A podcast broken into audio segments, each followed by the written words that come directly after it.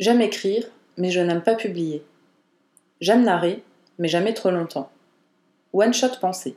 Je partage avec vous quelques-uns de mes écrits, un One Shot Pensée de quelques minutes, pour vous faire part de ma pensée du jour. Aujourd'hui, je vous parle de mon incompréhension des déclarations qui ont suivi la décapitation de Samuel Paty. Voici mon texte. J'ai été très surprise, pour ne pas dire vraiment choquée, de toutes les déclarations qui ont suivi la décapitation de Samuel Paty. Aujourd'hui, alors que la situation est grave et profondément ahurissante, l'heure est au clash. La parole est utilisée sans recul, sans réflexion, sans conscience.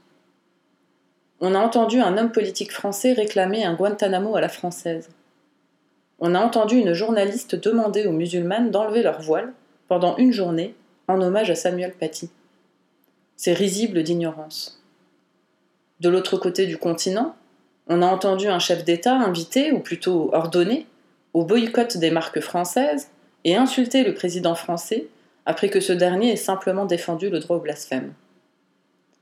On a vu des images incroyables de centaines de personnes, ci et là, piétiner le drapeau français.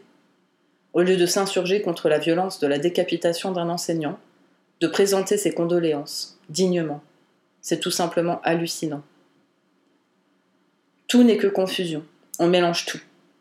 J'avoue avoir été étonné aussi de la médiatisation du nombre d'élèves ayant été réfractaires à faire la minute de silence dans les collèges et les lycées. 400. Certes, c'est peu comparé au nombre de collégiens et de lycéens au total, mais quand même, ça fait mal. J'aurais aimé savoir si un dialogue s'était instauré entre ces jeunes et les enseignants. J'imagine que oui. J'aurais aimé connaître leurs arguments, J'aurais aimé les pousser à se contredire pour qu'ils se rendent compte par eux-mêmes de l'indignité de leur comportement.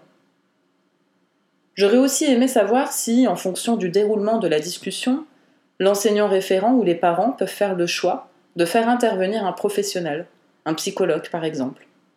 Je n'ai rien appris de tout ça. Bref, j'aurais aimé savoir s'ils avaient affaire à un jeune idiot en manque d'éducation ou à un futur psychopathe terroriste. Pour la majeure partie, j'ai tendance à penser qu'ils ne font pas encore la différence entre d'une part une conviction profonde, celle qui consiste à penser sincèrement que Dieu nous ordonne de décapiter une personne pour faire le bien, et d'autre part l'attitude qui consiste à faire un peu le malin, à imiter un des camarades qui peut-être répète ce qu'il entend à la télévision du domicile parental. Ce sont des ados. À prendre pour ce qu'ils sont, ils ne savent pas encore de quoi ils parlent. Ils sont justement à l'école, et mille merci à l'école gratuite, laïque et républicaine, pour acquérir des connaissances, des outils qui leur permettront de devenir les adultes de demain. Pour la minorité d'entre eux qui ont la rage dans le cœur et qui se réjouissent réellement de cet acte inqualifiable, ils doivent consulter. Ils doivent être pris en charge et vite. Au lieu de ça, j'ai vu que des sanctions disciplinaires allaient être prononcées contre eux. Toujours pareil. On condamne en vérifiant bien qu'il y a un projecteur dans le coin. Du clash, toujours. Pourquoi y a-t-il si peu de débats? De vrais débats, je veux dire. Ceux où il n'est pas exclu qu'en discutant, un des participants se rende compte qu'il a commis une erreur dans son raisonnement et l'admette, heureux d'avoir progressé dans ses idées.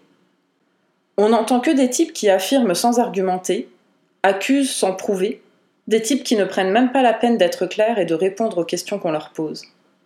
C'est sûr que la jeunesse, entre la télé et les réseaux sociaux, n'ont pas vraiment d'exemple à suivre, si ce n'est toujours plus de clash et de matu vu.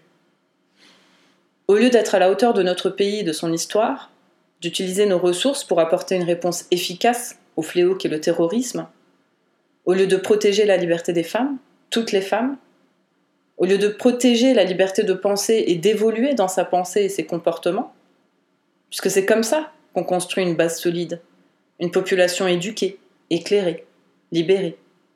Ce n'est pas par le haut, ce n'est pas par l'injonction d'un conformisme moral que personne n'arrive à définir, mais par le bas, par une adhésion au modèle libéral qui, ne vous en déplaise, n'est pas spontanée si elle n'est pas acquise dès l'enfance. J'entends de plus en plus de journalistes blâmer la responsabilité des parents. D'accord, mais que faire si les parents ne sont pas éduqués? Ou s'ils éduquent selon les seuls codes qu'ils connaissent? Trop facile de leur jeter la pierre. N'est-ce pas à l'État d'investir pour que chacun se sente citoyen, même ceux qui n'ont pas eu la chance d'avoir les outils pour comprendre la vie et la vie en société, la chance de faire des choix éclairés? Quant à ceux qui souhaitent imposer leurs règles, le droit a déjà répondu. Le principe de laïcité écarte tout simplement la possibilité, pour des personnes pratiquant une religion quelle qu'elle soit, de faire valoir leurs propres règles religieuses sur les règles fixées par l'État, donc par la société. Point. Pour ceux qui souhaitent imposer leurs règles par la violence, les terroristes, les barbares, ceux qui ont adopté une doctrine politico-religieuse de leur religion et qui voudraient l'imposer, il faut répondre efficacement. Interroger les terroristes, ceux qui sont encore en vie, former ou accroître le budget des renseignements, renforcer les coopérations avec les autres pays qui connaissent tous ce fléau et sans lesquels rien ne changera jamais. Sombrer dans des guerres de morale, donner l'illusion qu'une religion menace notre culture, rester dans ce genre de généralité, c'est être complètement déconnecté de la réalité. La grande majorité des personnes que j'ai rencontrées, toutes classes sociales confondues, toutes religions confondues, tous âges confondus, évoluent en général librement et sans tension particulière. Encourageons-les, plutôt que de jeter l'opprobre sur certaines d'entre elles.